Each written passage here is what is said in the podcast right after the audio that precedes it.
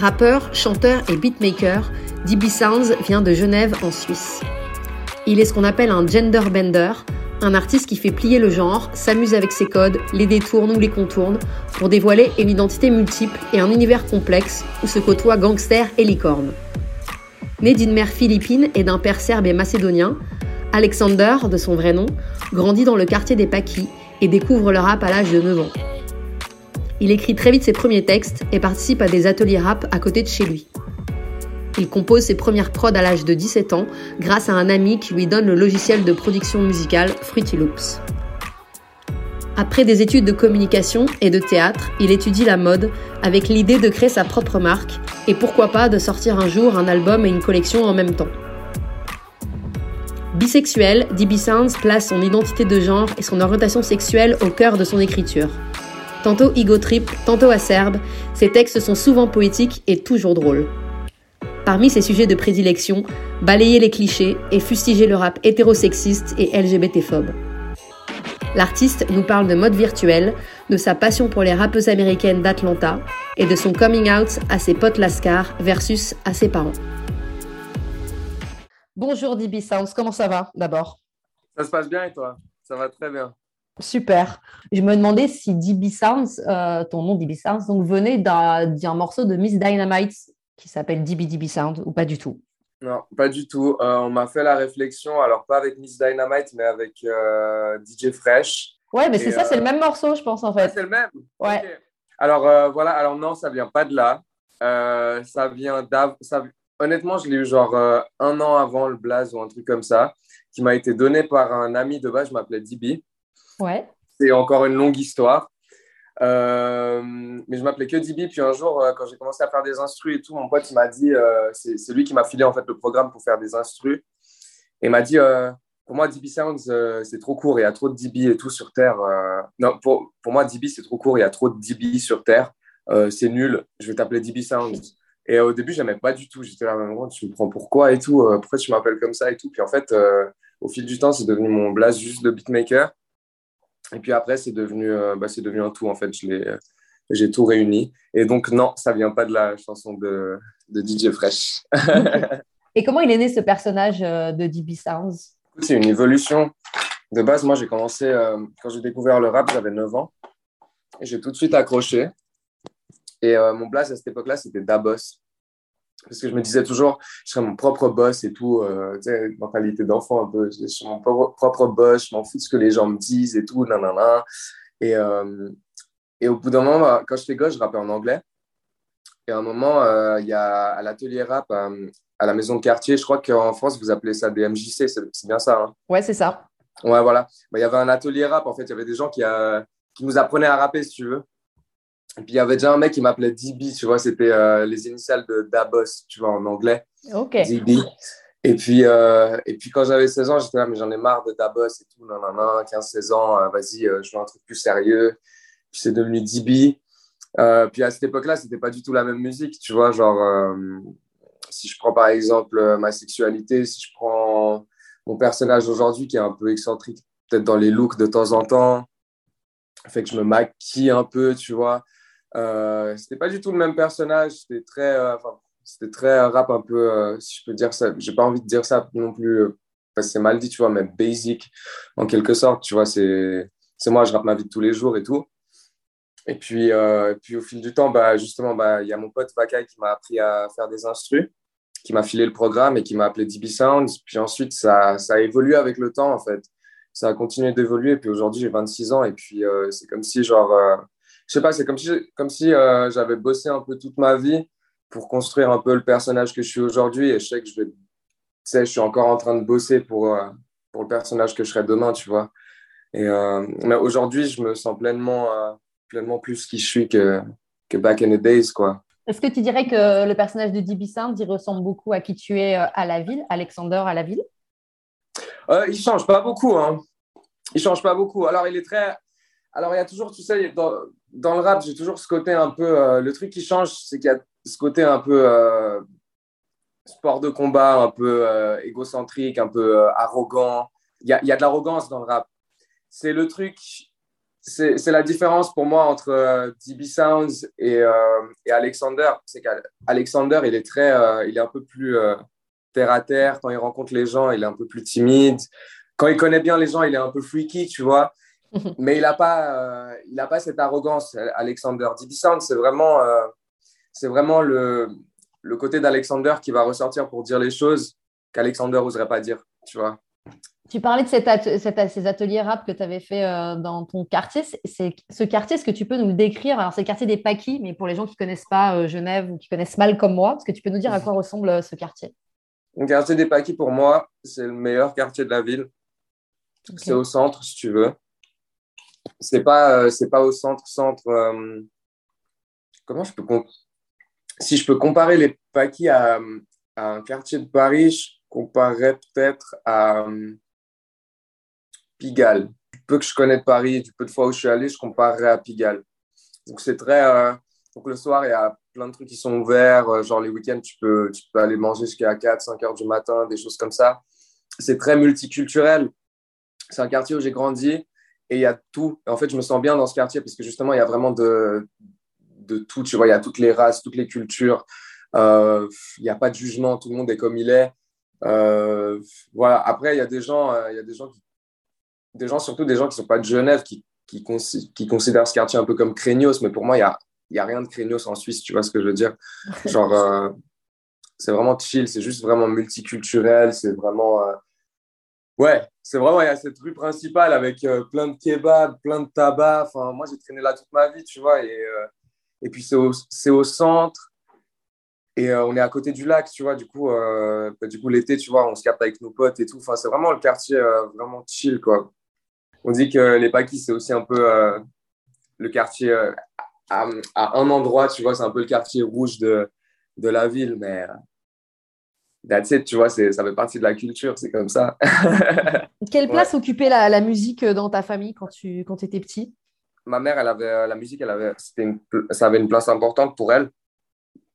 moi, j'ai grandi sur ses musiques à elle, donc mon père, il était beaucoup moins musique, tu vois, il, il a ses goûts, euh, il aime certaines choses, mais euh, c'est un peu. Euh, il écoute. Ouais. C'est pas quelque chose qui, qui, le tient vraiment à cœur, tu vois. C'est pas quelque chose qui. J'ai pas l'impression que c'est quelque chose qui le fait vraiment vibrer, alors que ma mère, vraiment, moi, j'ai grandi. je me souviens de ce, cette espèce d'armoire avec une collection énorme de CD. Genre, il y avait, il y avait vraiment de tout, tu vois. Puis ma mère, elle écoutait beaucoup la musique des années 70. 80 un peu moins, tu vois, mais euh, tout ce qui était euh, funk, euh, rock, elle adore par exemple Cool and the Gang, Scorpions, Led Zeppelin, Earth, Wind and Fire, Diana Ross, que Gloria Gaynor, Whitney Houston, après les classiques, tu vois, Michael Jackson, Prince. Et du coup, moi, ça, c'est les choses sur lesquelles, sur lesquelles j'ai grandi, tu vois. C'est ma mère, tous les dimanches, elle, elle me réveillait avec des pancakes et puis elle passait à l'aspirateur, elle écoutait euh, son petit Cool and the Gang, tu vois. Donc, euh, ouais, euh, dans ma famille, ça, ça, a toujours eu une place importante et surtout du côté de ma mère. Et tu disais que tu avais découvert le rap à l'âge de 9 ans. Est-ce que tu te souviens du, du premier type de rap que tu as entendu et de ce que tu as ressenti à ce moment-là? Je crois que le premier, je crois que le premier vraiment qui m'avait heurté, c'était, on avait ce cours à l'école qui s'appelait le cours de rythmique. Donc c'était un cours en fait, euh, c'était tout lié au rythme. Donc on faisait des exercices de rythme et tout. C'était, euh, on avait, ouais, c'était un peu, euh, ouais, il y avait des exercices, il y avait de la danse, il y avait de la musique. Et puis à un moment, il y avait un jour, on devait tous ramener des CD. Et il y a un, de mes meilleurs potes qui avait ramené un CD de Diams et la musique qu'il a jouée, c'était Oh, putain, je sais que c'est le deuxième titre de l'album. Euh, Évasion, voilà. C'était Évasion de, de Diams. Et puis, il m'avait grave heurté. Et puis après, bah, bah voilà, tu vois, ça, j'ai découvert à l'école. Et puis après, j'ai découvert à la télé. Puis au moment où j'ai découvert à la télé, je sais qu'une fois, j'avais vu un truc à la télé. Puis j'ai dit, ah, c'est ça que je veux faire plus tard. Et puis, je suis allé dans ma chambre et j'ai commencé à écrire. C'est parti de là. C'était trop con. Ce qui est drôle, c'est que j'ai toujours eu des goûts un peu, euh, un peu euh, spéciaux niveau, euh, niveau instru. Genre, quand j'allais à l'atelier rap, j'étais celui qui ramenait des instrus un peu que les, que les autres gars ne voulaient pas. Ils disaient toujours, ouais, mais tu veux rapper comment là-dessus, tu vois? Souvent, je ramenais des trucs très américains, tu vois, genre des instruments fabulous, des trucs comme ça. Et mhm. puis les gens, ils disaient, ah ouais, mais non, mais ça, comment tu veux rapper là-dessus et tout, non, non, non. Et, enfin, bref. Et moi, je kiffais trop, tu vois. Et donc, j'ai toujours eu ce truc un peu pour les, pour les sonorités un peu décalées et tout, pour les trucs que les, que les gens n'osaient pas. Et j'ai toujours su, au fond de moi, que je voulais faire des instrus, tu vois. Parce que j'écoutais genre des beatmakers comme Swiss Beats, Timbaland, et j'étais là, comment il a fait ça? Je veux faire la même chose et tout. Et puis en fait, bah, mon pote, justement, c'était un pote à moi quand j'avais 15-16 ans, ouais, 16 plutôt, 16-17, il s'appelait Vacaille et on l'a, je l'ai découvert via des potes. Et lui, là, il habite maintenant à Vancouver. Et en fait, il parlait, il parlait pas français parce que sa mère, en fait, elle est comment ça s'appelle quand tu es, euh, es, diplomate? Ouais. Et en gros, elle voyage de pays en pays. Et puis en fait, euh, il était en Afrique avant. Et il est venu ici. Il est venu étudier, je crois, deux ans et tout. Et puis après, il est parti à Vancouver. Et euh, bah, on l'a rencontré. Et puis avec mon groupe de potes, bah, on allait chez lui, on chillait, on buvait des bières et tout. Et puis il faisait des instruments. Et moi, je l'observais tout le temps. Je regardais tout le temps son écran et tout. Il avait Fruity Loops et tout. Et J'étais là, ok, il fait comme ça, il met le snare comme ça, ça se passe comme ça, après il met ça là. Et un jour, j'ai fait, tu sais quoi, je vais télécharger la démo. Et euh, du coup, j'ai fait ma première instru sur une démo sur, euh, de Fruity Loops. Et euh, je suis allé vers lui, j'étais trop fier avec une instru de merde. Hein. Je suis arrivé genre, ouais, gros, non, non, non, j'ai fait ma première instru et tout. Et il fait, t'as fait sur quoi et tout? Fruity Loops, la démo. Et il m'a dit, ouais, mais tu aurais dû me dire, je t'aurais filé le, le, programme et tout. Puis du coup, après, il me l'a filé, il m'a filé tous les drum kits, toutes les batteries et tout. Puis, euh, puis suite à ça, bah, j'ai jamais lâché. Genre, euh, c'est devenu comme une addiction. Je me souviens à un moment, bah, j'étais à l'école de commerce, je, je, gâtais les cours, euh, je me posais à l'Uni, à la bibliothèque de l'Uni pour faire des instrus et tout. Enfin, tu c'était devenu vraiment, c'était devenu un peu mon truc de tous les jours, tu sais. Enfin, voilà. C'est comme ça que c'est venu. Pour se plonger tout de suite dans le vif du sujet, on va écouter ton titre PD qui est sorti en septembre 2021. Yeah. Ma putain le même sexe que moi, on veut m'empêcher de kicker. Tu baves sur moi bien plus qu'un escargot, mon argot donne le barreau. Même aux hétéros, les poils hérissés. Mais avant la guerre, comme Makala, d'abord je dois pisser. Ici y a qu'une marée, et elle est arc-en-ciel. Que le hip-hop français devienne bisexuel, mesdames, messieurs. Ici pas pour nous excuser. Faut que ta baby si je veux, je pour mon mec sur le parking. Je garde à dire, remplis la cagnotte. Yeah, il sait que je suis beau et que j'attire plus de mecs que ta meuf. PEDE, e, je dérange. Trop mal à l'aise, paiera mieux qu'eux, ils ont peur de valider un Je suis le résultat d'une journée d'un cerf. Triste à savoir, dans leur village, pourrais jamais tenir la main d'un mec. Je monte les mâles virils du doigt, du vernis sur les ongles. Je suis le tout paquet si tu veux mettre un visage sur un nom. Quand j'étais môme, mon père m'a dit, fils, faudra te marier vite, comme ça j'ai un petit fils. J'espère qu'il sera ni flic ni PD. Mais je suis DI de BCY, y'a que la moitié attend. Je serai jamais keuf et je serai si j'ai assez d'argent. Toujours moi, même à minuit, je DM ton Joe, il me dit que je suis beau. Et les hétéros, ils ont changé. Ça fera pas de moi un héros. Papa, je suis pas un saint, mais l'être que j'aime, bah il a des pecs à la place des seins. Je suis venu marquer mon temps, malgré mon fond de teint. J'ai plus les couilles que quand j'isse le drapeau pour les miens. C'est pas juste pour le buzz que je m'écoute penser que le hip-hop français se fasse ensemencer. Ils veulent pas valider, franchement c'est naze. Et laisse pas trop traîner ton fils, bientôt il sera fan de Lil Nas. Pareil que je suis qu'une petite tapette, un daron anti-dep qui croit encore qu'un petit peut soigner son môme comme en 67. Ils veulent savoir si le soir je me fais prendre par derrière. Ma première parole sera la dernière. Depuis mon coming out, je vois des lascars très tentés. Que le hip-hop français devienne franqué. Dibi le rap c'est pour les hommes, pas pour les PD. Pourquoi tu fais pas de la danse ou de la variété? Et si tu perds, imagine nos gosses devant la télé. Faut pas qu'ils deviennent PD à cause d'un rappeur PD. Mais ils veulent rapper sur mes prods même si je suis PD. Ils veulent mon flow porter mes saps même si je suis PD. Les TN, les casquettes, la cosse c'est pour les PD. Rappelle-toi que j'ai baisé ta meuf avant de me traiter de PD. Dibi le rap c'est pour les hommes, pas pour les PD. Pourquoi tu fais pas de la danse ou de la variété? Et si tu perds, imagine nos gosses devant la télé. Faut pas qu'ils deviennent PD à cause d'un rappeur PD. Pourquoi ça t'intéresse autant de savoir si je suis top ou bottom? Je te demande pas comment tu baisses ta meuf, donc ferme-la. Et vu ta tête, mon gars, sûrement que tu la baises mal. J'ai des potes trans qui pourraient te casser la gueule dans ton bloc. Je suis le plus chaud de la ville, j'en ai que pour ma pomme. En vrai, je m'en tape du rap, mon gars, ici les rappeurs puent. Et votez oui le 26 septembre pour qu'on puisse mettre des anneaux à nos hommes, adopter les gosses que vous ne voudrez plus.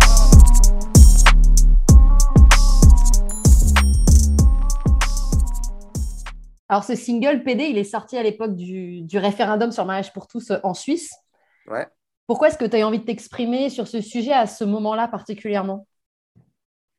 Alors, c'est marrant parce que c'est drôle parce que ça c'est de base PD quand je l'ai écrit, euh, ça devait, il devait pas forcément sortir pour le référendum. Je l'ai écrit. Euh, je cherchais en fait à créer une chanson.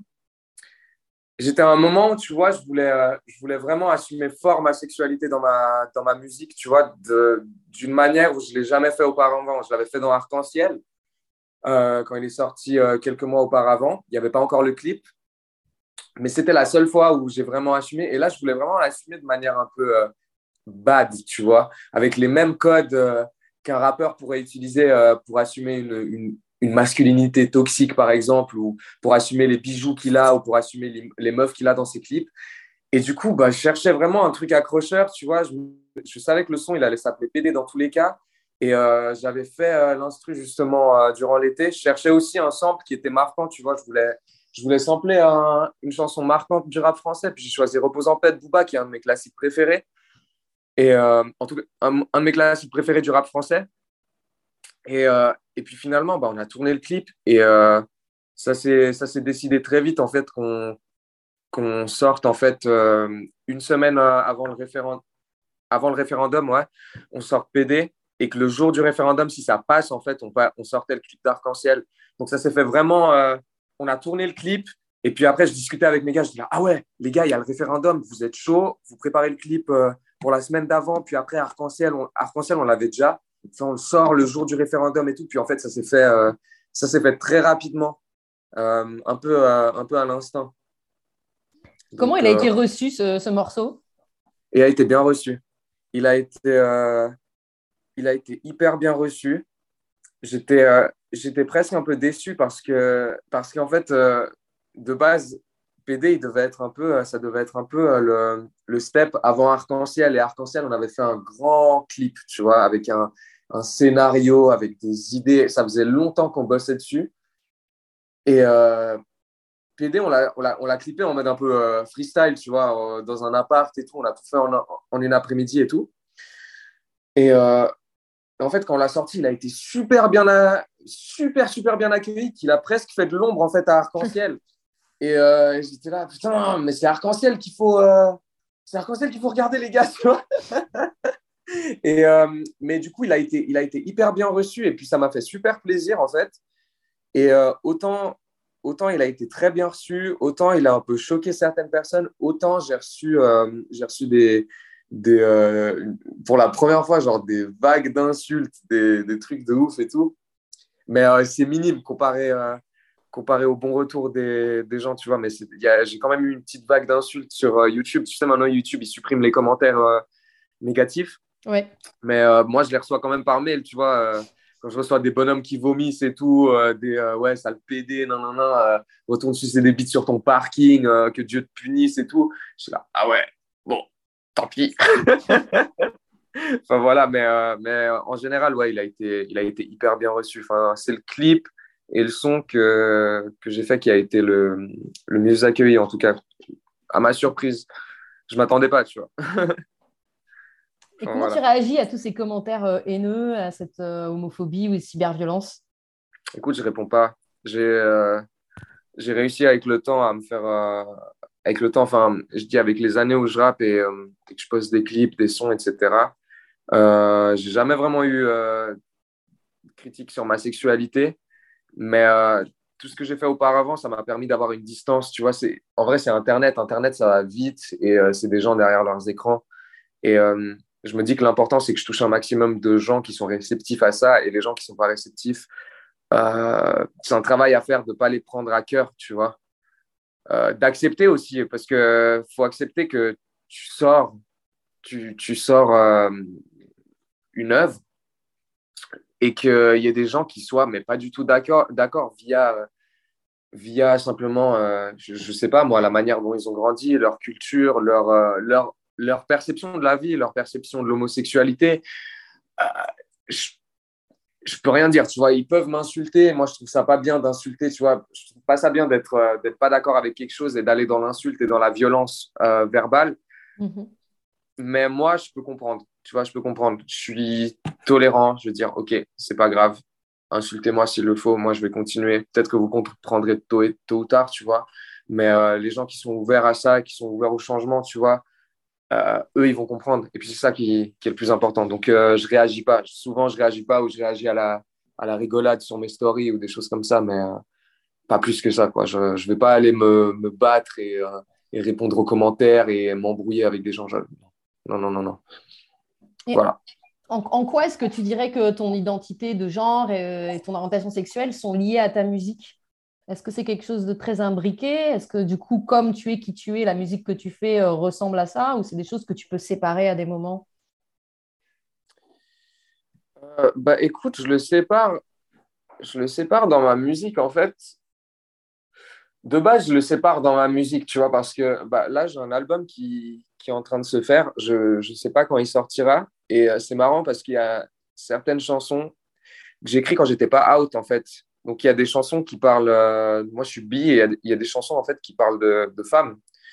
Euh, et, et, du coup, bah, par exemple, le dernier EP aussi, il y avait, y avait certaines chansons qui sont assez anciennes que j'ai mis dessus.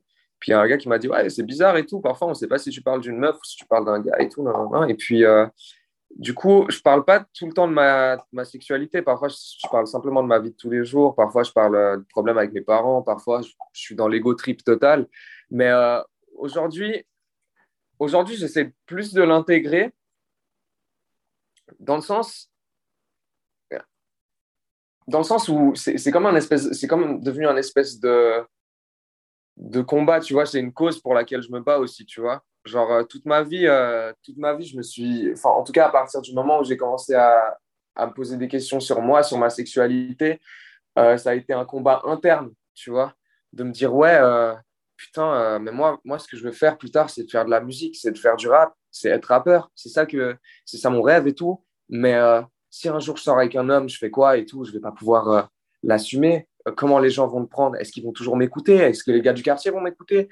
Euh, il y a toujours eu cette espèce de combat interne et tout, où je me disais même, à un moment, je me disais, ouais, euh, moi, je préfère sacrifier ma sexualité plutôt que sacrifier mon rêve. Et puis aujourd'hui, bah, je suis un peu là, en fait, fuck, tu sais quoi, genre, euh, je vais mettre les deux à l'avant de la, à l'avant de la scène et je vais utiliser les mêmes codes que, que les rappeurs utilisent aux États-Unis pour défendre ce qu'ils défendent eux dans leurs ego trips, dans, dans, leur vie de tous les jours. Moi, je vais les utiliser à, ma manière parce qu'en fait, je change pas en tant que personne. Je change pas d'avant mon coming out. Euh, si je peux dire coming out, tu vois, c'est pas un terme que j'aime beaucoup utiliser, mais je change pas au niveau caractère, je change pas avant ça à, maintenant, tu vois. Euh, je suis toujours le même gars, je parle toujours de la même manière, euh, je traîne toujours avec les mêmes gars. C'est que je suis toujours la même personne, même si je sors avec un homme aujourd'hui, je suis toujours le même gars. Et, je veux pouvoir imposer ça. Et je sais qu'il y a plein de, il y a plein de gens dans leur, dans leur chambre qui, qui se posent des questions, tu vois, qui veulent peut-être faire du rap et qui sont, qui sont peut-être dans la même situation que moi, je l'étais avant. Et j'ai envie aussi, d'un côté, j'ai aussi envie d'être une voix pour eux, tu vois ce que je veux dire? J'ai envie un peu de, de euh, ouais, écoutez, euh, en fait, c'est possible, les gars, tu vois. Genre, on a le droit, aujourd'hui, en 2022, on a le droit d'être homosexuel, on a le droit d'être bisexuel, on a le droit d'être transgenre et on a le droit d'utiliser le rap comme, euh, comme Picasso utilisait le pinceau pour dessiner, tu vois. On a le droit d'utiliser ça pour véhiculer un message. On a le droit d'utiliser ça pour combattre certaines, certaines choses qui sont injustes, tu vois. Enfin, voilà. Et puis, du coup, bah, aujourd'hui, ouais, c'est clair que ça prend place. Après, dans certains sons, ça prend moins place, tu vois. Il y a vraiment des sons comme PD où c'est la Toulon, Popper, c'est un peu la Toulon, Arc-en-Ciel. Bah, Arc-en-Ciel, c'est vraiment c'est le son un peu peux dire, un peu conscient du truc, tu vois. Mais il y a, voilà, il y a des sons, euh, par exemple, là, ce soir, je vais au studio, je vais enregistrer un son Ego Trip. Puis, euh, il, est un peu moins acharné que PD, tu vois, mais il y a toujours quelques, quelques petites pics comme ça euh, qui, qui, qui, ramènent justement ma sexualité sur le devant de la scène, quoi. Et qui traitent justement de thématiques liées, liées à ces injustices tout en étant Ego Trip. Enfin voilà. Et puis je trouve aujourd'hui, bah, ça fait aussi partie, euh, ça fait aussi partie de mon identité, tu vois, dans le rap. Ça fait partie de, de qui je suis. Je pense que chaque artiste défend quelque chose. Et puis euh, moi, je suis content d'avoir trouvé, euh, d'avoir trouvé quelque chose qui, qui me permette d'alimenter un message. On va voilà, Arc-en-Ciel, du coup, qui est un titre qui donc, est sorti le jour où a été voté et légalisé le mariage pour tous en Suisse et qui est aussi un titre que tu as produit.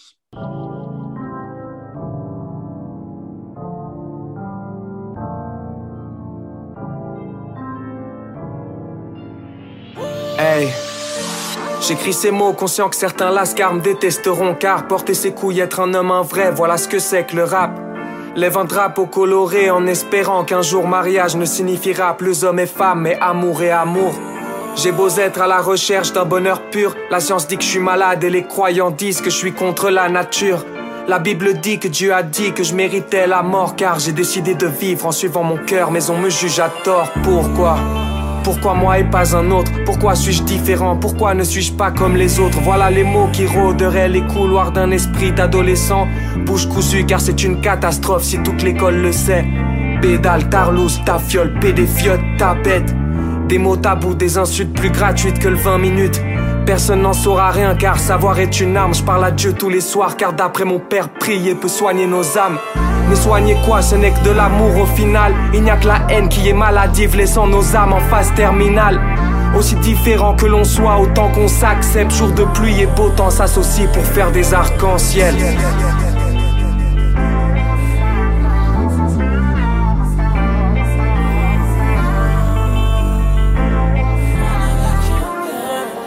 Tu réagirais si tes enfants ils étaient homosexuels? Moi, admettons, j'ai une fille plus tard, admettons, elle me dit papa, je suis lesbienne, je vais dire ok, est-ce que t'es heureuse? C'est ça la vraie question. Moi, le truc qui me ferait péter les plombs, c'est apprendre que j'ai un enfant homophobe. Parce que je me dis, c'est peut-être moi qui aurais merde. J'ai souvent dû être muet. Mon père me disait que Jésus allait revenir sur terre, éliminer lesbiennes et homosexuels.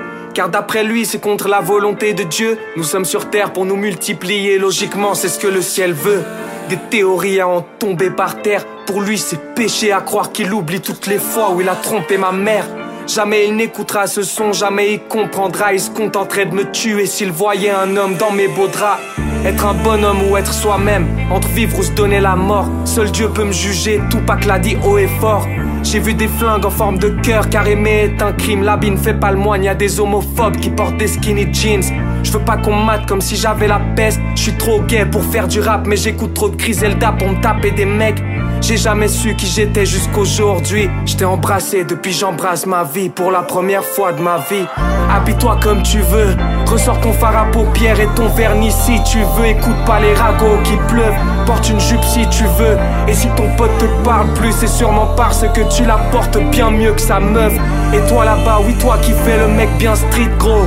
Arrête de dire que t'encules des rappeurs dans tes clips gros.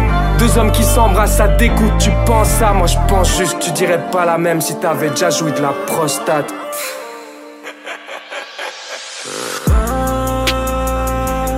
On avait que dalle mais on était souriants sans haine et sans jugement Le ciel veut pas que nous on se crève. Pourquoi dessine-t-il des arcs-en-ciel? Pourquoi dessine-t-il des arcs-en-ciel? Pourquoi des arcs-en-ciel oh, oh, oh. Pourquoi dessine des arcs-en-ciel? Alors, je le disais, ce titre Arc-en-Ciel, a été produit euh, par tes soins. Et il, figure sur un EP qui s'appelle 25, euh, sur lequel tu as produit tous tes titres. Mhm. Euh, du coup, je me demandais comment tu avais procédé pour euh, le composer. Est-ce que euh, dans ce cas-là, tu parles de toutes les prods? Est-ce que tu as des textes? Est-ce que c'est dans le même temps? Est-ce que c'est un univers que tu as envie de retranscrire? Enfin, Comment ça se passe? Alors, ce qu'il faut savoir, c'est qu'Arc-en-Ciel, c'est drôle, mais c'est c'est un peu un accident.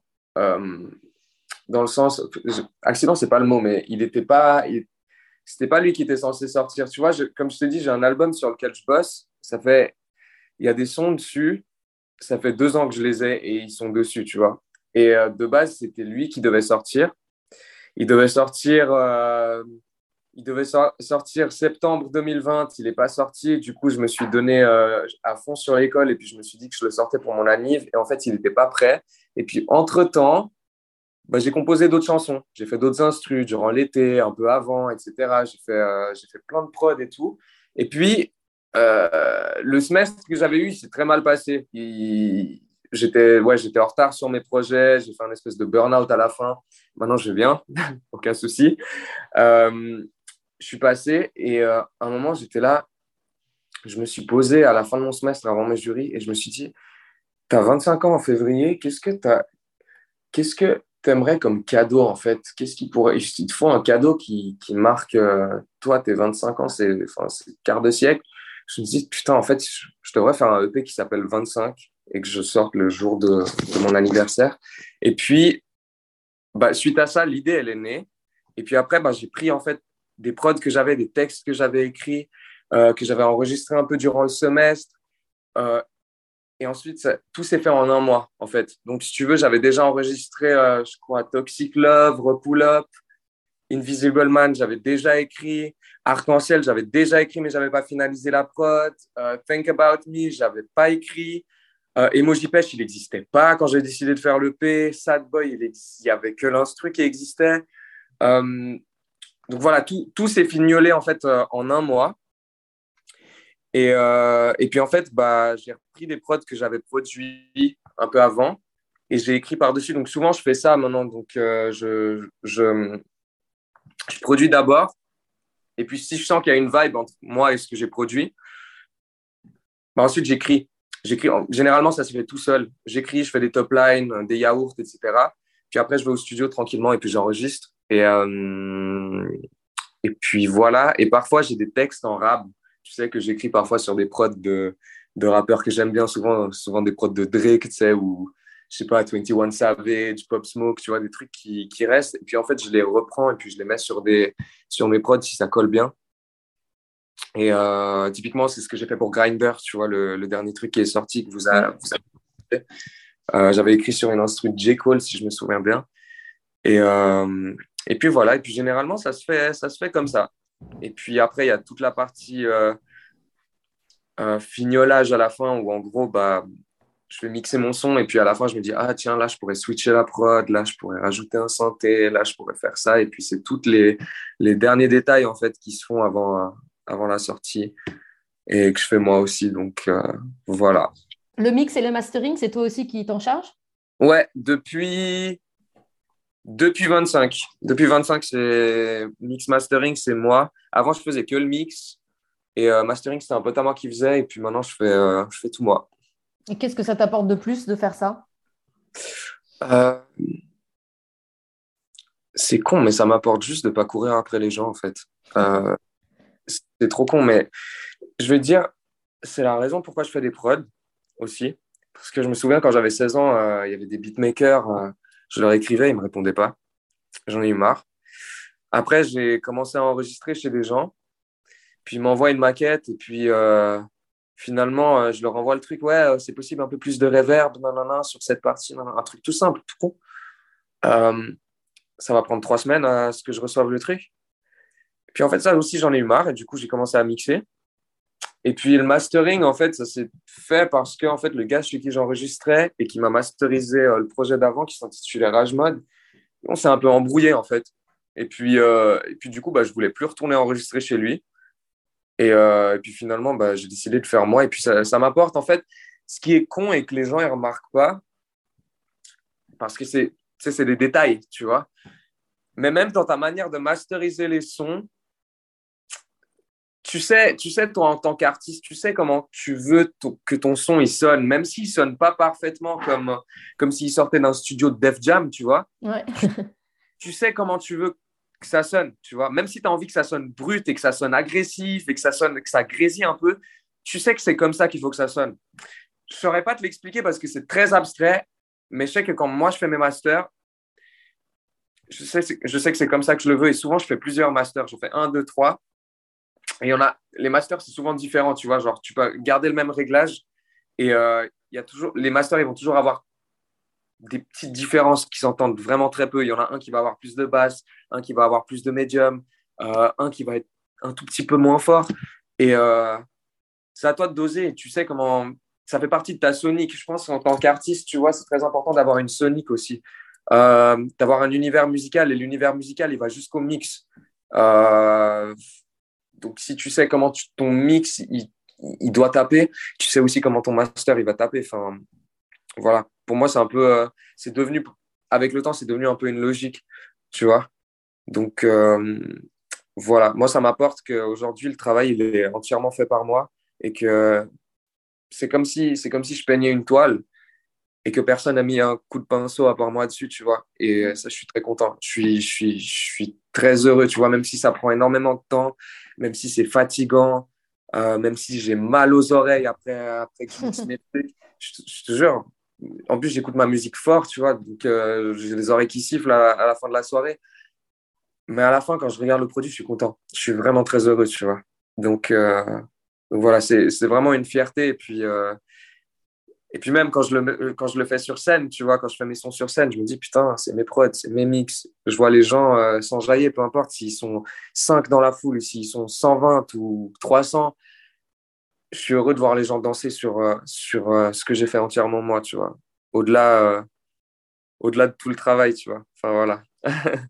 Et c'est aussi toi qui clips tes morceaux? Alors non, non, non, c'est pas moi. Alors j'ai trouvé, j'ai trouvé des potes à moi qui sont super et qui bossent très bien. Euh, souvent, on a les idées. Euh, moi, j'arrive avec des idées. Et puis, en fait, ils sont deux. Donc, euh, big up à eux, Tanguy et Louis. C'est, ils forment un groupe qui s'appelle Out Studio. Puis, en fait, ils clippent plein de gens à Genève. Et je crois qu'ils clippent jusqu'à Paris maintenant, gentiment. Et, et puis en fait, bah, de base, je connaissais Tanguy. Puis Tanguy s'est affilié avec Louis, ils se connaissaient depuis longtemps. Et puis Tanguy, c'est un peu le, le fou de l'équipe. Donc je vais ramener des idées. Et puis lui, il va surenchérir. Il va dire Ouais, on peut rajouter ça, on peut faire ça aussi. Non, non, non. Et Louis, c'est un peu le gars qui va dire Ouais, mais les gars, il faut regarder le niveau budget. il nous remet un peu euh, les pieds sur terre. Et du coup, bah, on, fait une bonne team, tu vois, quand on fait des clips. Et puis on se marre bien. Ça fait du bien de, bosser aussi aujourd'hui avec des gens qui sont plus que, de simples. Euh, il y a plus qu'un lien euh, client et euh, client et clipmaker, tu vois. On est vraiment des potes. Et puis du coup, on se marche sur les tournages et puis c'est drôle. Et puis, voilà. Donc voilà, c'est pas moi qui fais mes clips et Dieu merci. Est-ce que tu, tu, pourrais définir l'image que tu as envie de véhiculer à travers ces clips ou l'image publique que tu aurais envie de renvoyer? Écoute, moi j'ai envie de véhiculer tu vois, moi j'ai grandi sur des rappeurs qui étaient très forts, tu vois, euh, qui, avaient une, qui avaient une prestance, qui avaient quelque chose de très street, si je peux dire comme ça, qui, qui ont véhiculé une masculinité tellement forte qu'aujourd'hui, si je regarde en arrière, c'était un peu, quand je regardais les rappeurs quand j'étais petit, c'était un peu eux les mal alpha, tu vois. C'était un peu euh, eux la puissance, c'était les gens qu'on regardait, tu vois. Qu'on regardait d'en bas et ils nous regardaient de haut. Et euh, à cette époque-là, si je prends le mot faggot, qu'on retrouvait dans des, dans des textes de rap, c'était quelque chose de, de rabaissant, tu vois. Mm-hmm. You're a faggot. Euh, tu en fait, ils allaient féminiser, euh, on discutait de ça avec un pote à moi, mais ils allaient utiliser des attributs féminins pour rabaisser un autre homme. Ben, moi, j'ai envie d'être aujourd'hui cet attribut féminin et de dégager cet attribut, en fait, LGBT et dégager en fait la même puissance et euh, la même. J'ai pas envie d'utiliser le mot street cred, mais ce serait un peu ça, tu vois. La même attitude gangster et reprendre les mêmes codes en fait pour défendre ce que je défends, tu vois. Ouais. Euh, reprendre un peu moi ce que j'admirais quand j'étais petit chez les rappeurs et l'utiliser moi pour ma cause, tu vois. Garder cette même puissance, cette même prestance, cette même énergie. Euh, en vrai, j'ai envie d'être un rappeur gangster tu vois, en, défendant ce que je défends, tu vois. J'ai envie de faire du gangsta rap si je veux, en quelque sorte, sans, sans les flingues euh, et, les, et les mitraillettes et les. Avec des licornes à la place, peut-être. Voilà, exactement, tu vois. Mais, euh, mais voilà, c'est un peu ça que j'ai envie de véhiculer, tu vois. J'ai envie de montrer que qu'il y a une force en nous, tu vois. J'ai souvent l'impression que qu'en tant que qu'en tant que rappeur euh, LGBT, mis à part, euh, mis à part si je prends certains artistes comme Young M.A., je crois que c'est la seule, tu vois. J'ai l'impression que dès que, dès que tu es, gay dans le milieu du rap, dès que tu es LGBT, tu vois, on va, te, on va te foutre dans une case, euh, on va te foutre dans une case pop, on va te foutre dans une case euh, variété française, etc.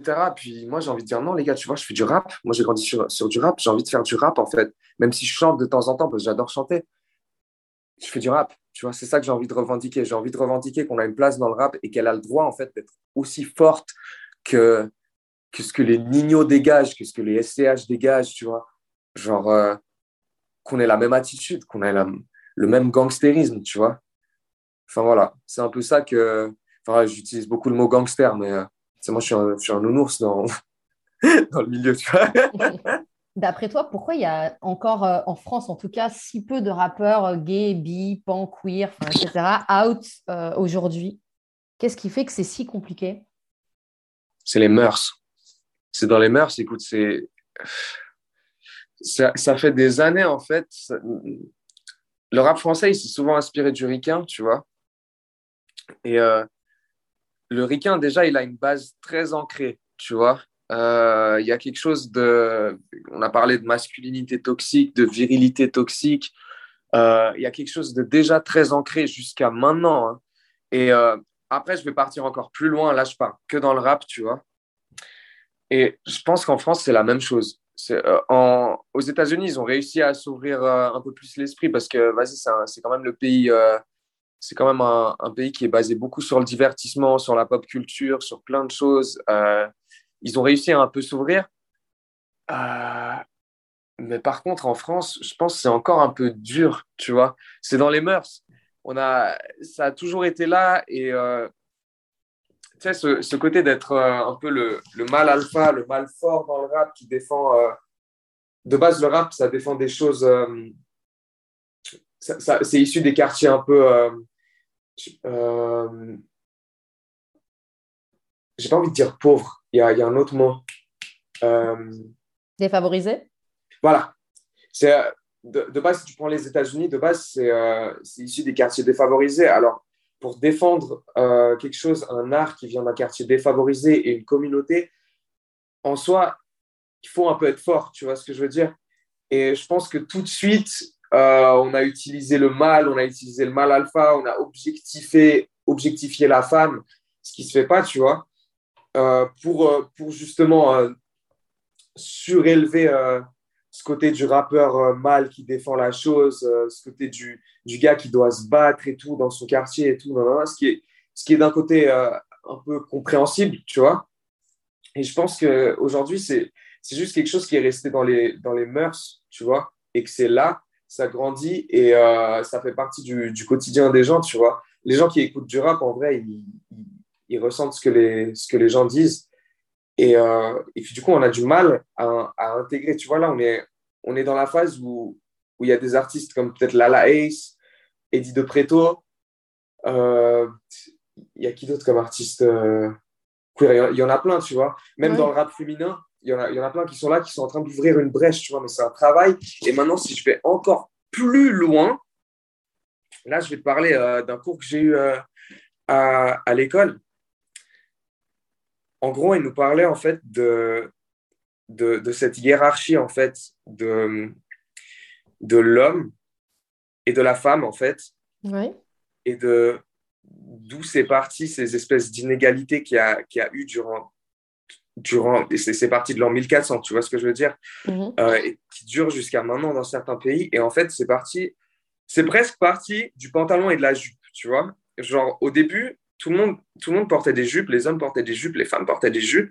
Et à un moment, il a fallu partir en guerre. Les hommes sont partis en guerre et il fallait des trucs plus pratiques pour monter à cheval. Alors, ils ont créé le pantalon. Et les hommes qui avaient le droit de porter les jupes, c'était les, les, gens d'église, tu vois, les clergés, les prêtres, etc.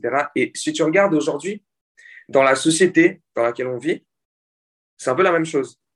Donc, euh, les hommes qui portent des jupes, mis à part les gens qui sont peut-être dans l'art, qui sont dans la mode, qui sont un peu plus ouverts, euh, etc. J'ai même pas envie de dire les gens qui portent des kilts, parce qu'un kilt, c'est pas, pas une jupe, en fait. euh, c'est une toute autre culture, tu vois. Mais tu vois, jusqu'à maintenant, c'est dans l'inconscient collectif, en fait.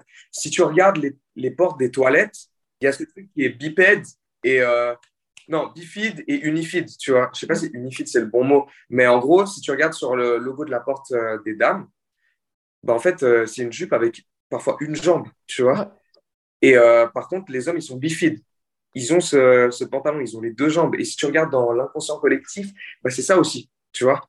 Genre, euh, les hommes d'église, ils sont là, ils portent des, des jupes, ils portent des robes. Euh, la femme dans les bureaux, euh, bah, maintenant, ça s'ouvre un peu l'esprit, mais on a, on a toujours ce, cliché de la secrétaire qui porte une jupe un tout petit peu au-dessus des genoux, tu vois. Et ce qui est très triste. Et, euh, et puis, je pense qu'au-delà du rap, tu vois, il y a tout un travail qui a à faire et qui est dans l'inconscient collectif directement de l'être humain, tu vois. Et nous, en tant que personnes LGBT, bah, direct, ils nous ont, ils nous ont rabaissé au, à ces, rabaissé, non, c'est pas le mot rabaisser parce que c'est pas du, on est, c'est pas du tout, euh, tu vois, genre euh, là, je te parle et puis même moi, je fais des erreurs, tu vois. c'est un truc de ouf, hein.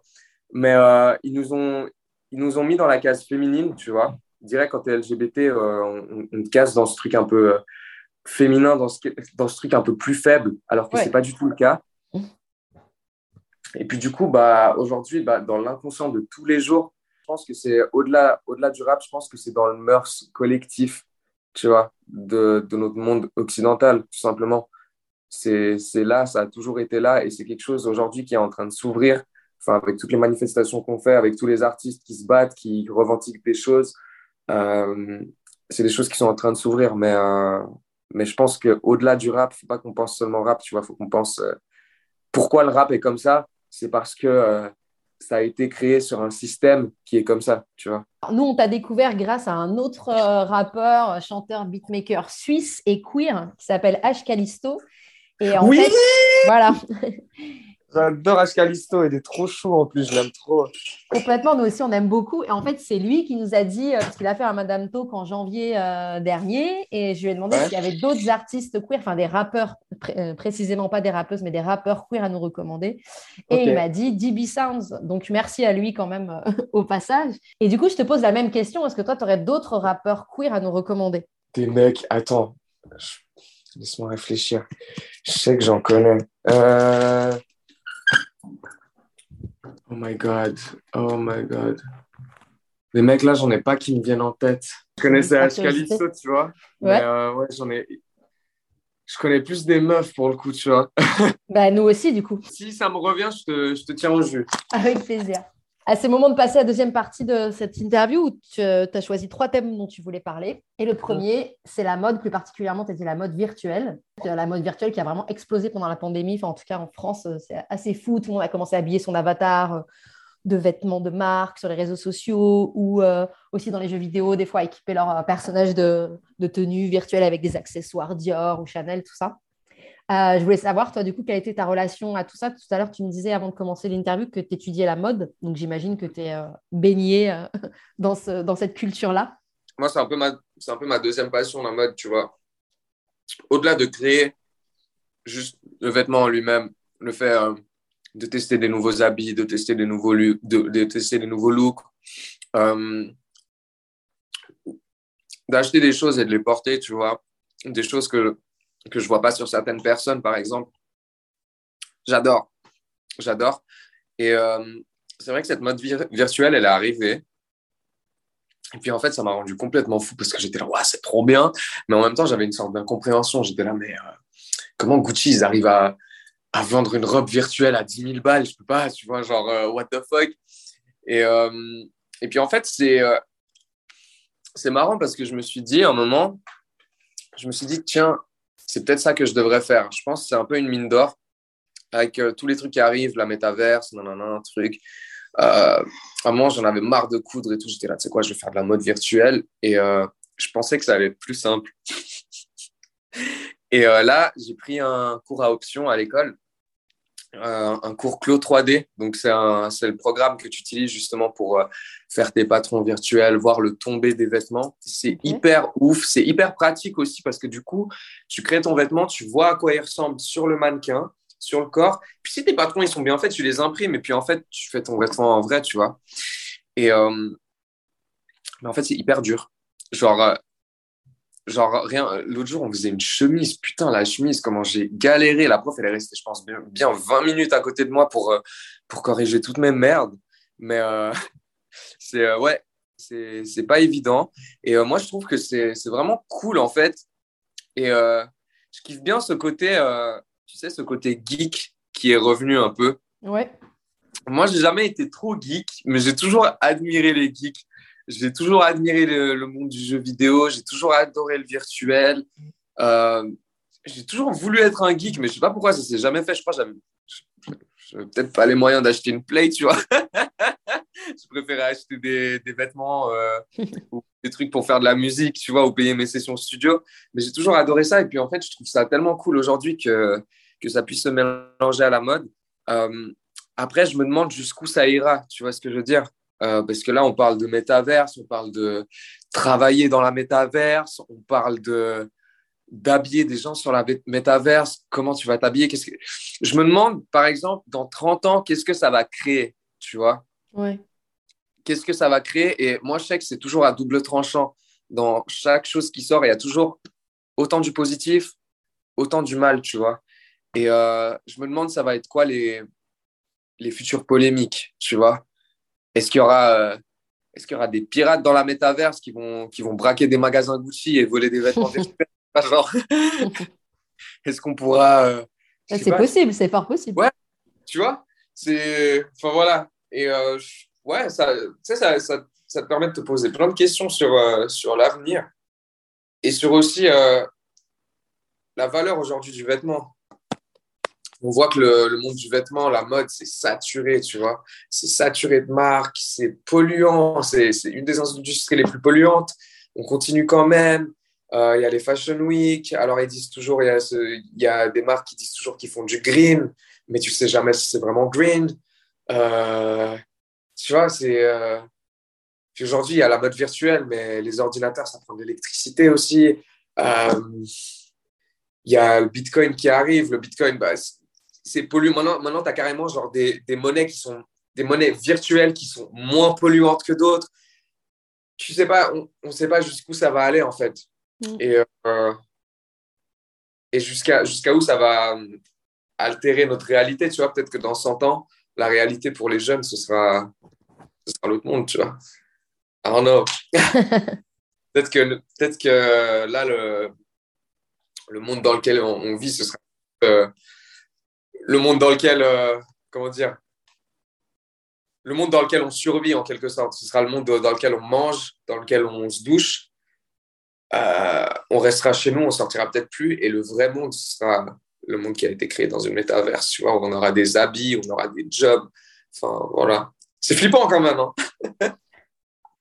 Est-ce qu'on n'est pas déjà euh, dedans en fait Est-ce qu'on n'est pas déjà arrivé là quelque part Totalement, totalement, totalement. Là, on, on, est dedans, mais on est un peu au début, tu vois. On est un peu euh, dans la phase où ça commence bien à se populariser. Je me demande jusqu'où ça va aller. Et toi, tes études de mode, à la base, c'était pour, c'est pour déboucher sur quoi? C'est quoi l'attrait initial pour ce cursus? Designer mode. C'est euh, ouais, c'est tout. C'est, euh... j'ai pas envie de dire création de vêtements parce que création de vêtements, c'est un, c'est un, c'est un autre métier. Ouais, c'est designer mode. C'est euh... nous, on apprend. Euh, oh, c'est, très bizarre le, monde du design parce que c'est toujours différent dans, différentes écoles. Là, j'étais à Londres pendant, pendant cinq mois, je faisais un Erasmus. Puis là-bas, l'enseignement, il est totalement différent, tu vois. Mais euh, disons que c'est tout simplement l'apprentissage de comment conceptualiser un vêtement et une collection et, et, un univers à travers le corps, tu vois. À travers des techniques comme le moulage, le patronage, euh, etc. Donc, on t'apprend les techniques de base et après, on t'apprend d'autres trucs, tu vois. Là, typiquement, j'ai un cours de maille, donc on fait du tricot à la machine, des choses comme ça. Euh, ils nous apprennent différentes techniques. L'année dernière, on a eu du tissage. Euh, les autres, là, qui n'ont pas maille, ils ont cuir. Donc, ouais, le... j'ai pas envie de dire création de vêtements parce que c'est au-delà de ça, tu vois.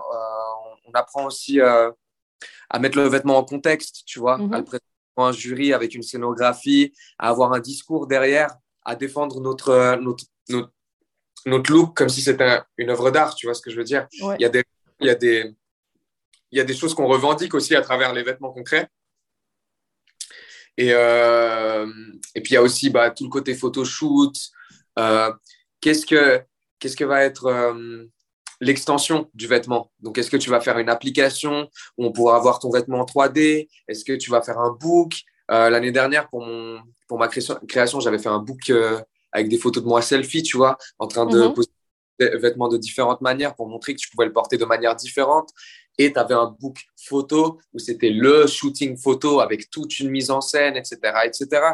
Euh, ouais, on t'apprend tout autant à, à, créer le vêtement autour du corps et à, passer ton message à travers le vêtement, tout autant à imaginer une collection, tout autant à, savoir quelle est l'extension de ton, vêtement. Quoi. Enfin, voilà.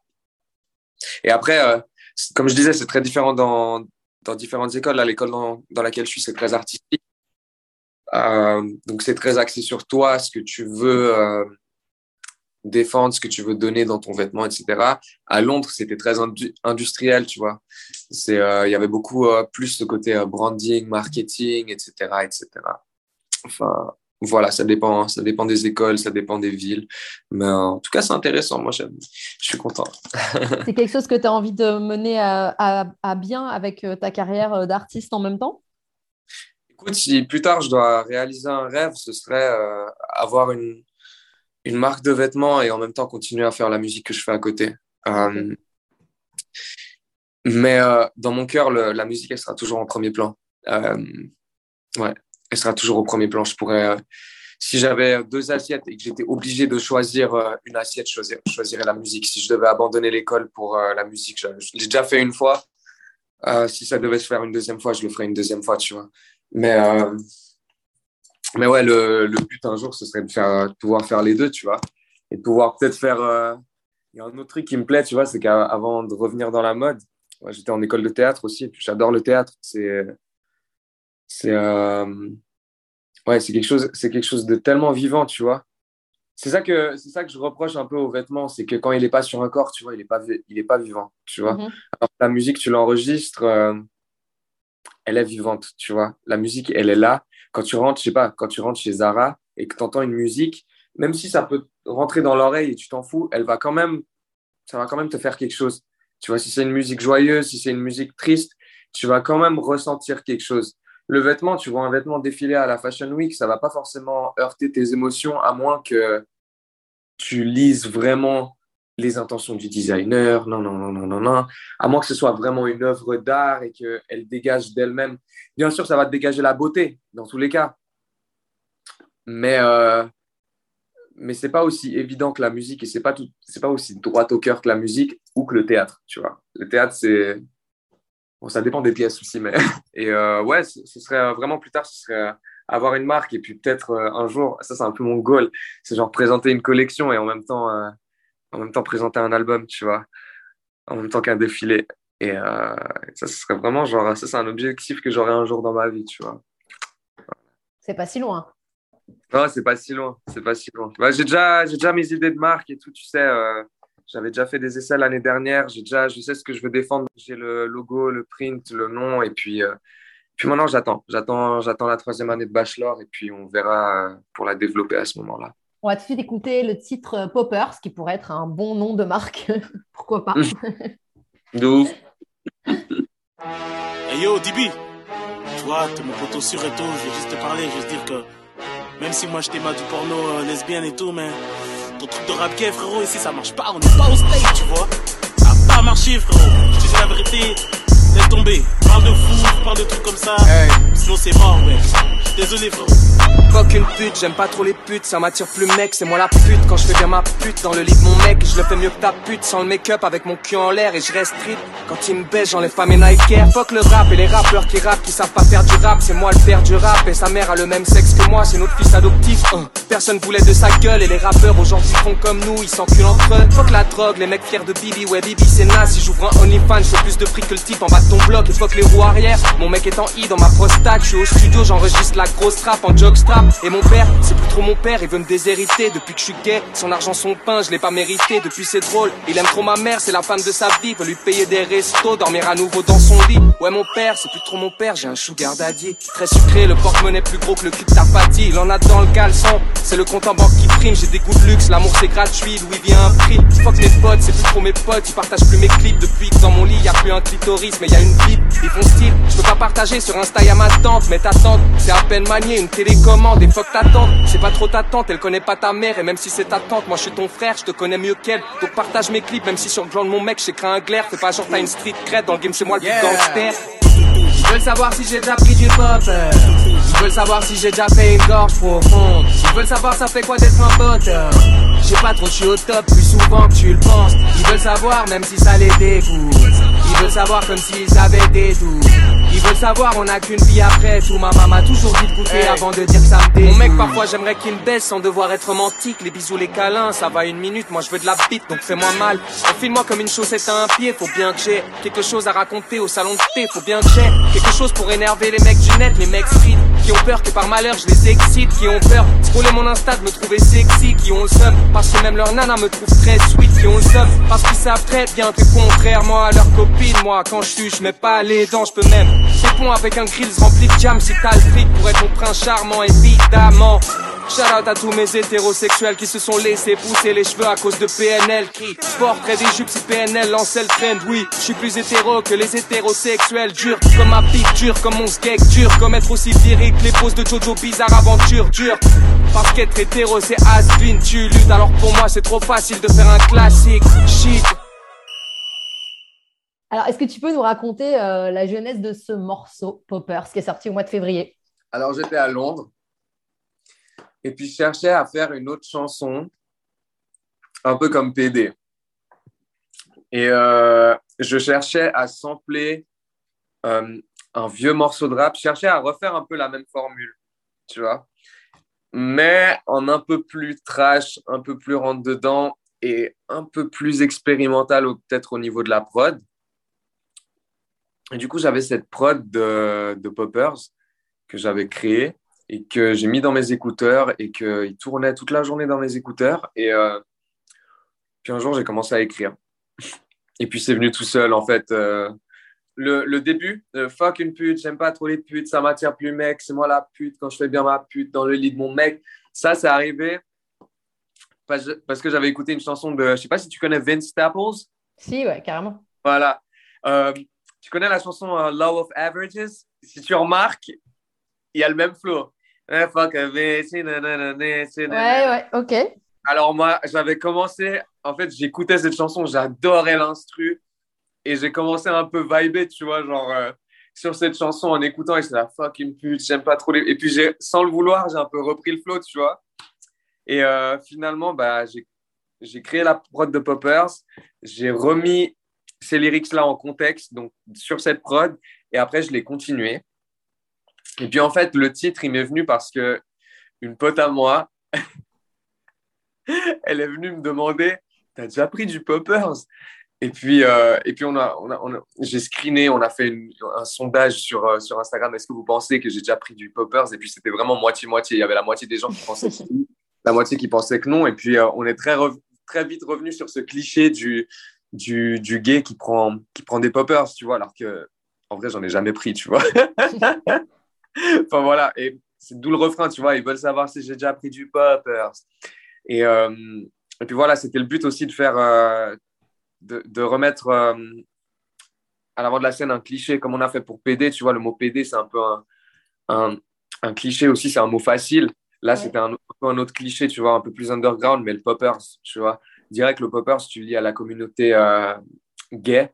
Alors que moi, la première fois que j'ai connu cette, cette drogue, si je peux dire ça. Bah, je sais qu'en France, ça se vend, euh, ça se vend euh, dans les sex shops, mais ici en Suisse, c'est illégal. En gros, moi, moi quand j'ai découvert le poppers, la première fois, c'était des potes hétéros qui en sniffaient pour se défoncer, en fait. Genre, euh, ils aimaient ça et ils avaient l'air de trop kiffer, hein, franchement. Et, et puis, du coup, bah voilà, c'est comme ça qu'est né le son. Et puis, je suis allé en studio, en fait, et puis j'ai enregistré ça avec mon pote.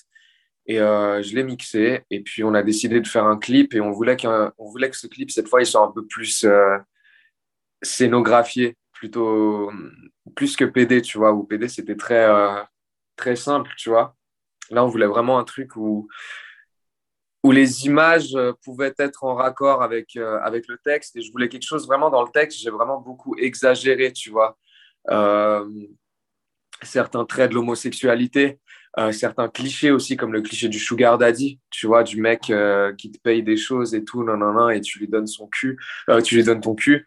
Euh, j'ai exagéré toutes ces choses. Je voulais vraiment aller dans le trash, tu vois.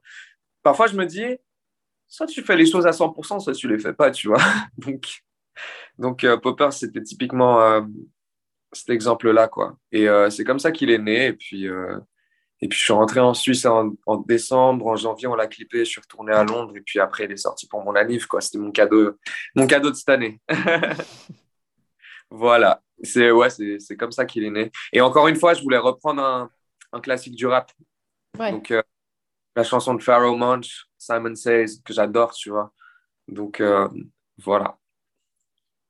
Justement, le deuxième sujet dont tu voulais parler, c'est euh, le nouvel album de Lato, la rappeuse d'Atlanta qui vient de sortir euh, son nouvel album. Écoutez, Ouais, tout à fait. t'en penses quoi? Bah moi, je suis un peu déçue, je t'avoue. Putain, je suis un peu déçu aussi. Je suis pas Ah, le seul. Voilà. Bah, je, ouais, je m'attendais à beaucoup mieux. Je trouve ça un peu. Ouais, c'est un peu décevant. Ouais, je suis, je suis un peu déçu. Euh, j'ai trouvé trop lisse comparé au premier. Oui, complètement. Mm. Ouais. Je, je sais pas ce qui s'est passé, mais pourtant, j'adore cette meuf, tu vois. J'adore. euh, J'adore son. En fait, ce que j'adore chez elle, c'est que autant elle est. Autant elle est bad bitch, tu vois ce que je veux dire, dans, dans, dans ses sons, parfois dans ses lyrics et tout. Autant elle est street, tu vois, dans sa manière de rapper. Elle a sorti euh, le son euh, Southside Ouais. avant, euh, avant, avant l'album. Tu vois comment elle représente Atlanta, comment elle est là dans la rue avec ses gars, avec ses meufs. J'adore ça, tu vois, j'adore ce côté street, j'adore. ce- En plus, elle est- je la trouve belle, tu vois. Et mais par contre, l'album, je le trouve vraiment. Ouais, je le trouve trop lisse. Je trouve trop lisse. Je sais pas si c'est son label qui lui a dit de faire plus soft, mais euh, du coup, ouais, je suis un peu déçu, mais euh, il y a quand même certains sons bien, tu vois. Est-ce qu'il y a d'autres rappeuses comme ça que tu suis, euh, qui t'inspirent? Ouais. L'année dernière, je sais pas ce qui s'est passé. Il y avait une flopée là durant mon deuxième semestre. Il y avait une flopée de rappeuses qui explosaient sur sur mes suggestions YouTube. J'avais que ça.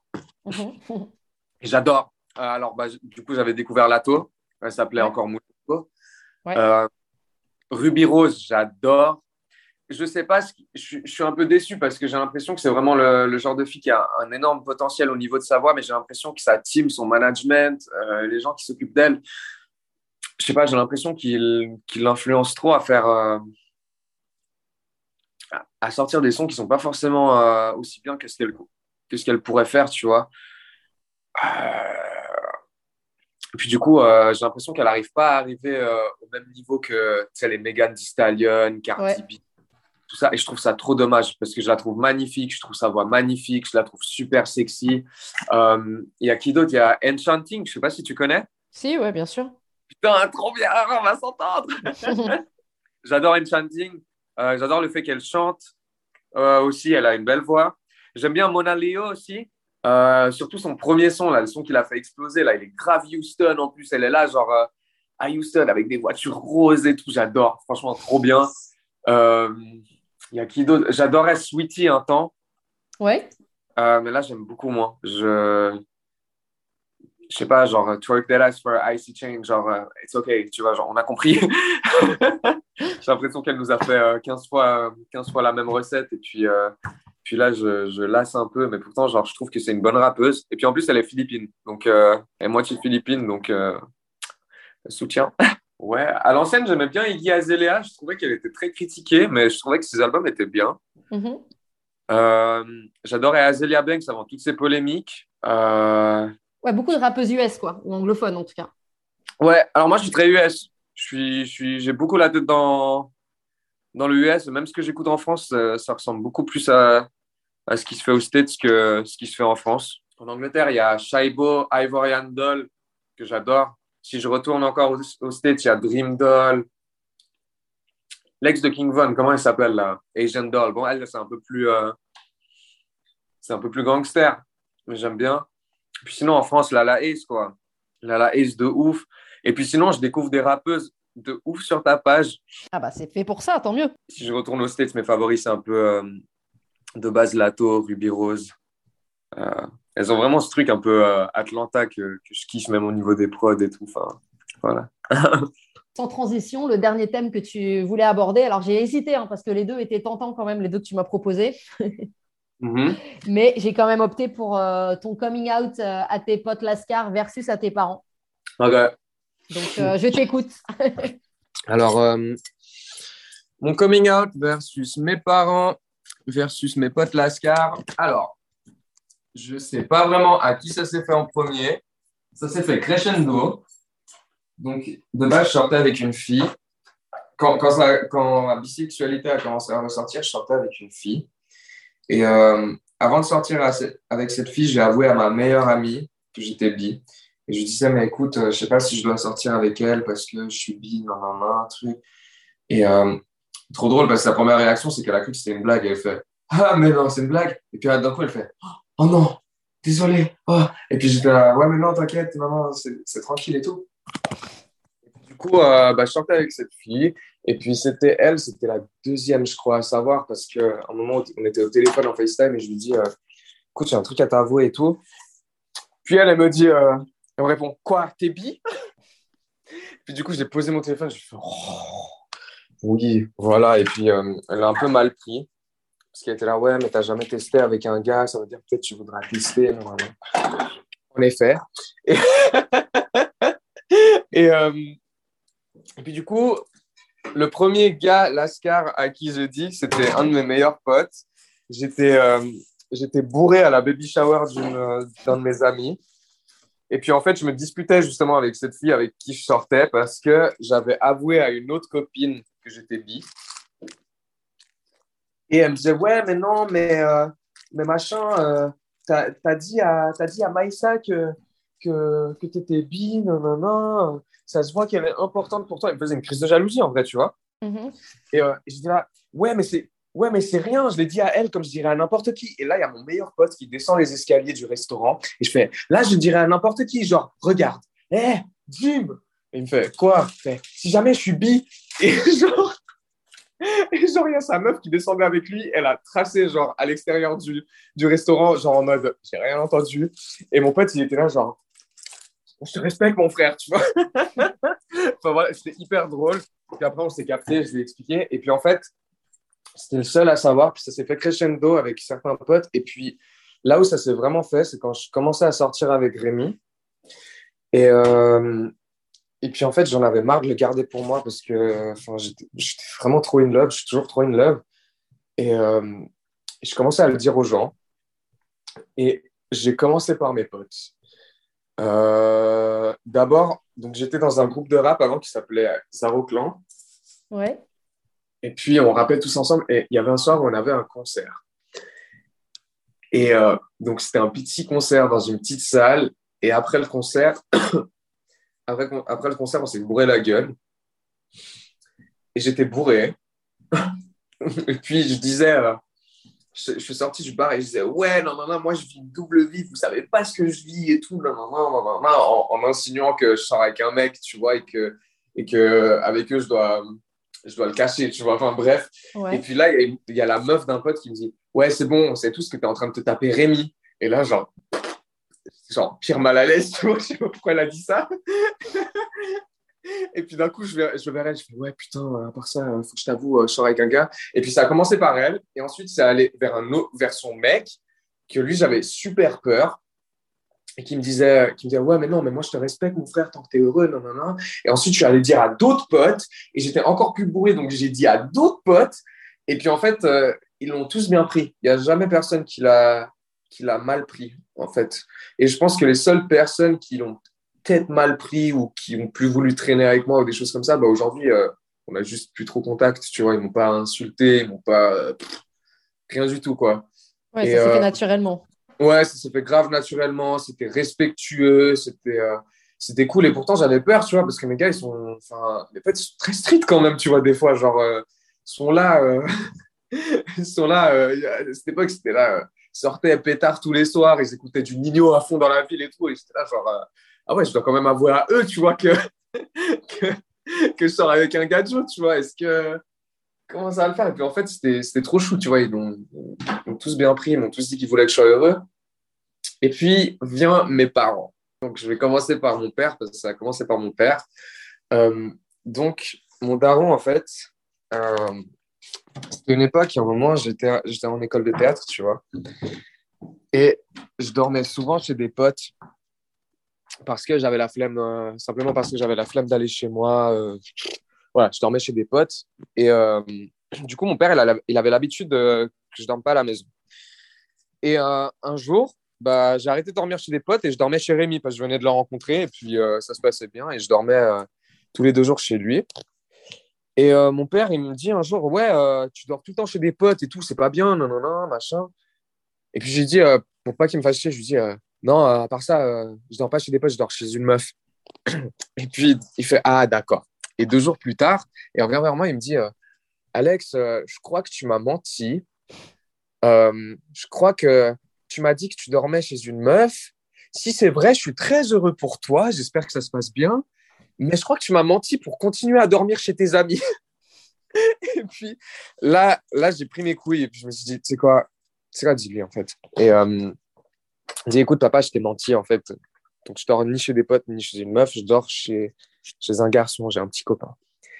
Et euh, là, il a baissé les yeux. Il était... Je m'attendais à une réaction forte de sa part. En fait, j'ai pas eu de réaction forte. Il était vraiment, il était juste déçu. Il m'a fait voir qu'il était déçu. Il a dit ouais, euh, Alex, I'm disappointed. Non, non, non. Euh, il, il m'a rien dit de plus, mais à un moment, il a dit un truc intéressant. Il m'a dit, mais tu sais bien, tu sais, celle qui prendra la chose le plus mal, c'est ta mère. Et je fais, et moi, j'étais là, mais non, impossible. Ma mère, elle vient des Philippines. Il y a plein de personnes trans là-bas. Il y a des gays dans la famille et tout c'est cosy, ma mère, elle va être contente pour moi et tout. Et donc, euh, je fais, bon, bah, pas grave, je vais aller voir maman maintenant et je vais lui dire maintenant, tu vois. Et puis, du coup, bah, je vais au magasin qui est juste de l'autre côté, euh, à la rue parallèle euh, à là où j'habite, en fait, c'est de l'autre côté du bloc. Mhm. Et je vais là-bas et déjà, ma mère, elle était de mauvaise humeur. Donc, je rentre dans le truc et tout. Et ma mère, elle me regarde et fait, T'es où? T'as dormi où encore? Et je fais, euh, chez des amis. Et euh, je vais à l'arrière du magasin, je pose ma veste et tout, je prends une grande respiration. Je fais, bon, maintenant, il faut que je lui dise et tout. Je vais devant, je fais, maman, je t'ai menti. Elle fait quoi? Et, euh, et puis, euh, je fais, maman, euh, j'ai pas dormi chez des amis, en fait, euh, j'ai dormi chez un garçon. Comment ça, t'as dormi chez un garçon? Bah, j'ai un petit copain. fait, arrête Je détestais ça You became crazy, hein T'es devenu fou avec son accent philippin et tout. Elle m'a incendié et elle m'a tellement incendié qu'en fait, j'ai dû lui dire, euh, un moment, j'ai dû lui dire, non, mais je rigole, c'est une blague, c'est une blague. J'ai dû partir du magasin, genre, euh, après, j'ai dit, c'est une blague. Je suis parti du magasin, et, mais j'étais en larmes après, tu vois, j'avais les larmes aux yeux et tout. J'étais là, putain, chier quand même, tu vois. C'est trop dur quand même. Et, euh, et puis voilà, et je pense que à ce moment-là, elle l'a pas, elle savait pas si c'était vrai ou pas.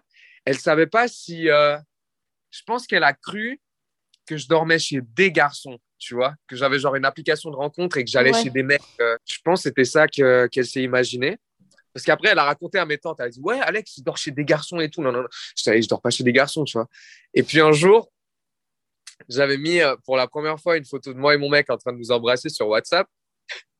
et je débarque à nouveau au magasin Ma mère, elle fait T'es fou J'ai vu la photo T'as as mis cette photo en train d'embrasser ce mec que t'as as ramené l'autre jour ici au magasin. Puis en plus, j'avais ramené quelques jours avant Rémi au magasin, tu vois, mais en mode, je l'ai présenté en tant qu'ami, tu vois. Et genre, ma mère était survénère. Et, et là, je me suis dit C'est quoi, je vais pas me laisser faire. Je vais Et alors? Il y a quoi? Il y a quoi? Moi, je fais ce que je veux et tout. Non, non, non. Elle fait Ah bon? Toi, t'es fou Non, non, non. Et puis après, on se regarde comme ça. On s'est regardé pendant trois secondes et d'un coup, tous les deux, on s'est pissé de rire. Et puis après, après, finalement, c'est passé. Elle a rencontré Rémi euh, une première fois à mon anniv à mes 23 ans. 23 Non, à mes 24. Et, euh, et puis finalement, euh, de fil en aiguille, en fait, elle l'adore. puis mon père aussi l'adore maintenant. Et, et, voilà. Je pense qu'ils avaient des a priori. Je pense qu'au fond d'eux, au fond d'eux, ils auraient quand même préféré que je leur ramène une petite amie, tu vois, mais et qu'un jour je leur ramène un petit enfant, tu vois, c'est c'est des parents blédards, hein, c'est dans leurs mœurs, en vrai. On a parlé de mœurs juste avant. Mais voilà, aujourd'hui, ils l'acceptent et ils voient aussi que je suis heureux et ils voient que, enfin, ils voient que Rémi, c'est un gars bien aussi, tu vois. Enfin, et comment ils réagissent euh, par rapport au fait que tu, sois artiste, euh, que tu rappes, que tu fasses du son? Ma mère, elle kiffe. Elle me soutient. Mon père, euh, ça lui en touche une sans faire bouger l'autre. Franchement, il s'en fout. Il sait que je fais ça depuis toujours. C'était très dur pour mon père quand j'avais arrêté l'école, un moment. Ouais, en 2017, j'avais arrêté. Je faisais déjà de la mode, j'avais arrêté. J'étais rentré dans la même école en fait et j'avais arrêté pour faire du son. Et puis en fait, je voulais trouver un taf à côté. J'ai pas réussi à trouver un taf et du coup, je faisais du son toute la journée. Euh, j'étais tout le temps au studio. Et puis mon père, il me disait toujours, tu sais, il y avait toujours ce truc de ça te rapporte de l'argent, ça te rapporte quelque chose? Pourquoi tu fais ça alors? Pourquoi tu trouves pas un travail? Sais, il me rabaissait en posant, en me posant des questions, euh, tu sais, des questions, tu dont je connais déjà les réponses. Tu vois ce que je veux dire? Je sais que j'ai pas de taf. Je sais que, je sais que tu es à la retraite. Je sais que tu aimerais que j'ai un taf. Je sais que tu aimerais que je ramène du pain euh, à la maison. Euh, je sais que, je sais que la musique, ça me rapporte rien, mais c'est ce qui me passionne.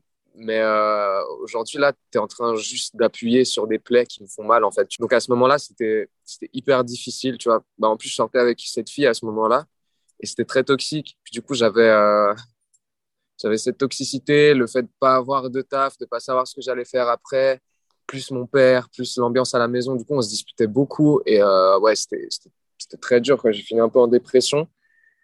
Et, et puis voilà, ben, Dieu merci, c'est le passé. Parce qu'en gros, ils voulaient que je fasse. Si tu veux, mon parcours, ça a été comme ça. J'ai fait une école de com pour leur faire plaisir. Je mhm. J'ai pas du tout aimé, j'ai détesté, mais je suis allé au bout.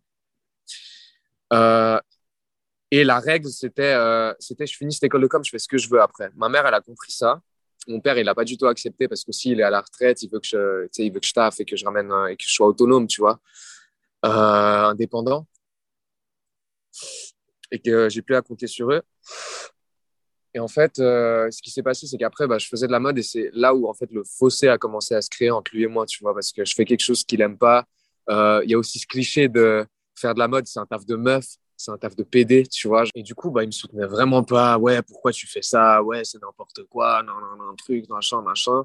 Et euh, bah, quand j'ai arrêté, c'était encore pire. Après, quand j'ai fait du théâtre, c'était la même chose. Et puis, bah, en fait, quand je lui ai ramené un mec, c'était, je pense, c'était le truc de trop où aujourd'hui euh, je vois qu'il y a une réelle euh, tu vois on se parle et tout euh, tranquille mais c'est plus comme avant tu vois il y, a une grande distance entre lui et moi autant de ma part autant de la sienne tu vois parce que moi j'ai plus envie d'être blessé et lui bah, bah je pense qu'il a compris que moi je faisais je faisais ce que j'aime et que c'est contre ce que lui il aime et, et puis voilà pour finir qu'est-ce qu'on peut te souhaiter aujourd'hui?